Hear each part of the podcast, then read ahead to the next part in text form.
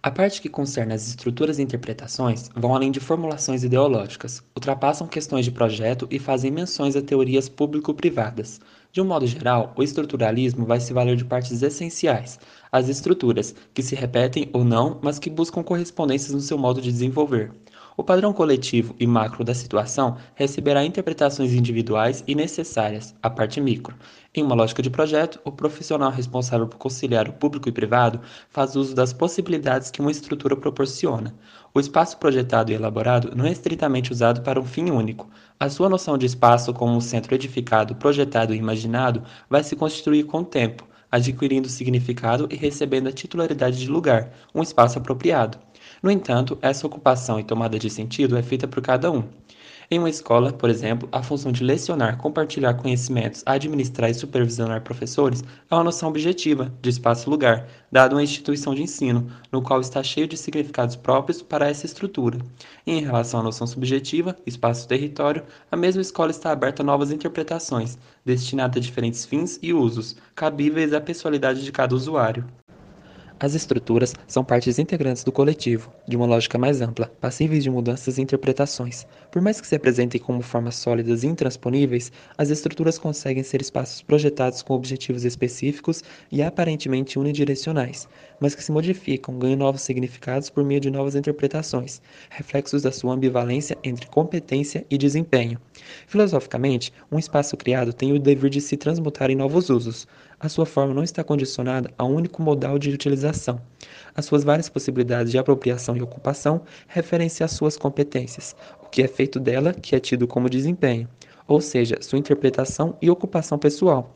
Vale ressaltar, mediante as possibilidades de uma estrutura, que a sua forma influencia e é influenciada pelo uso, faz parte de uma rede de possibilidades relacionadas com o espaço-tempo, condicionados pelas necessidades de uso de uma temporalidade, assim como novas demandas que se processam com o tempo ou com novas realidades. Exemplo disso estão os vários espaços que foram construídos para uma ambiência equivalente à realidade daquele momento e que foram adaptadas e ressignificadas para outros destinos.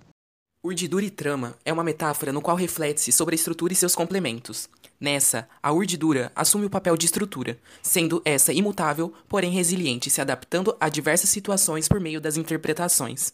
A trama assume o papel de complemento, e por meio das limitações, estimula as possibilidades.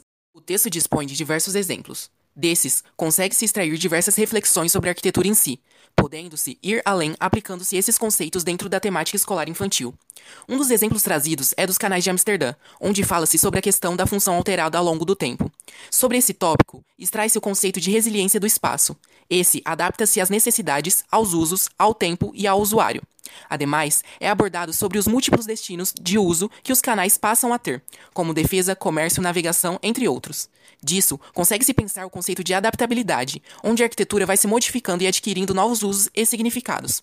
Aplicando esses dois conceitos no ambiente escolar, tem-se reflexão de que o mesmo necessita ser flexível, passível de mudanças e transformações. Assim, tem-se no ambiente escolar a possibilidade de manipulação do espaço para diferentes atividades pedagógicas, tendo-se um ambiente rico e mutável. Um exemplo de ambiente escolar que usufrui desse conceito é o Wish School, esse que permite uma adaptação e manipulação de seus espaços para diferentes atividades a serem exercidas.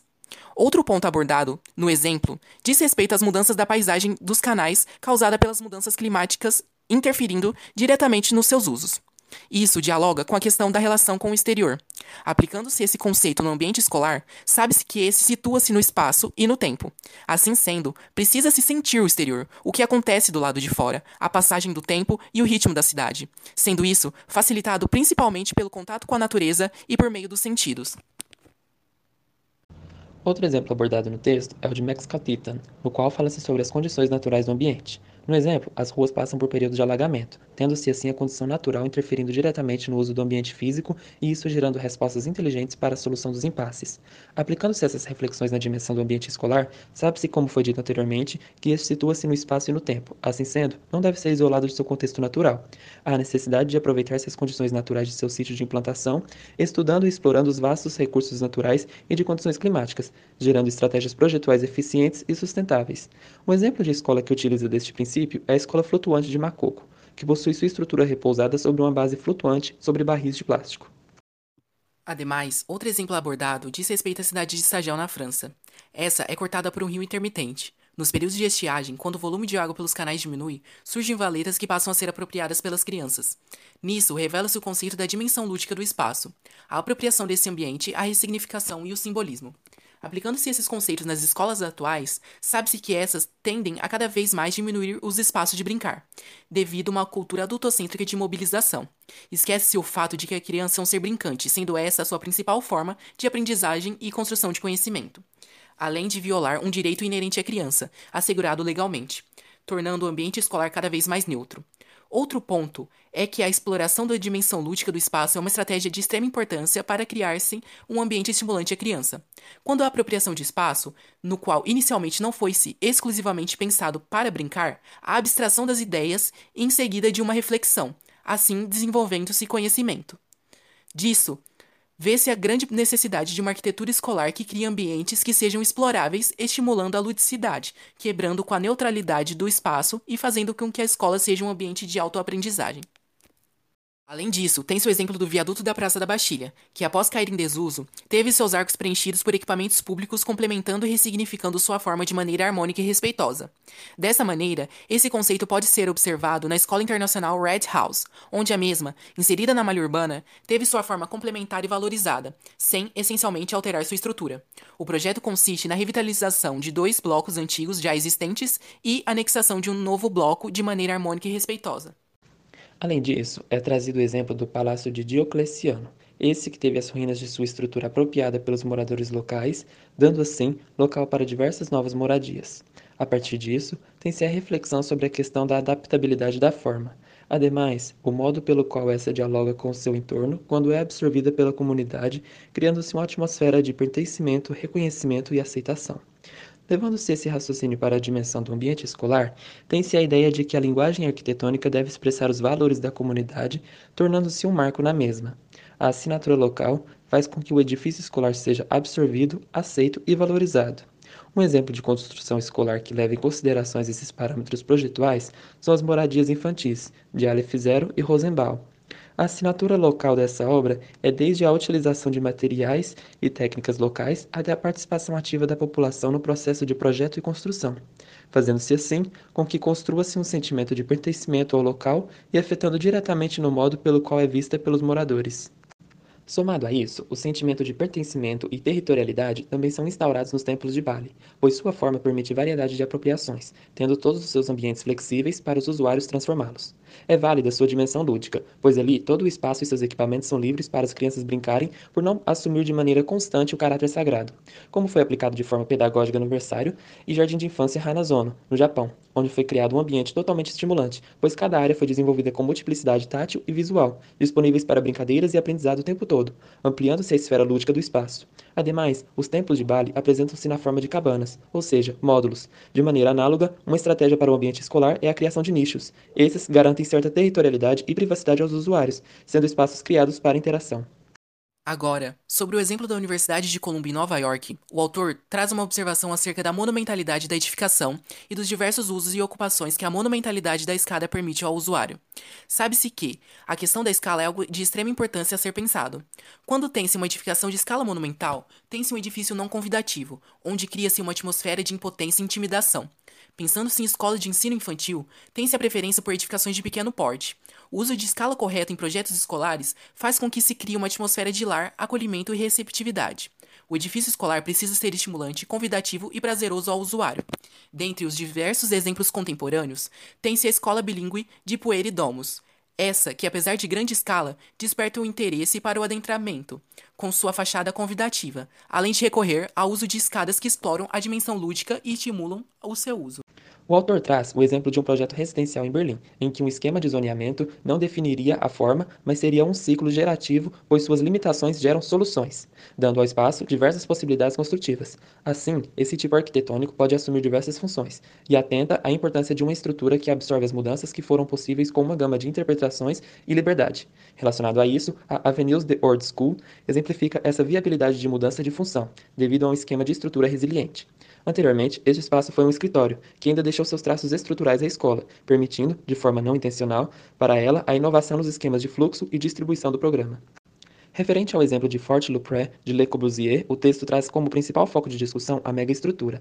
O projeto do Fort dava ao usuário a liberdade de criação com a oportunidade de serem os seus próprios arquitetos.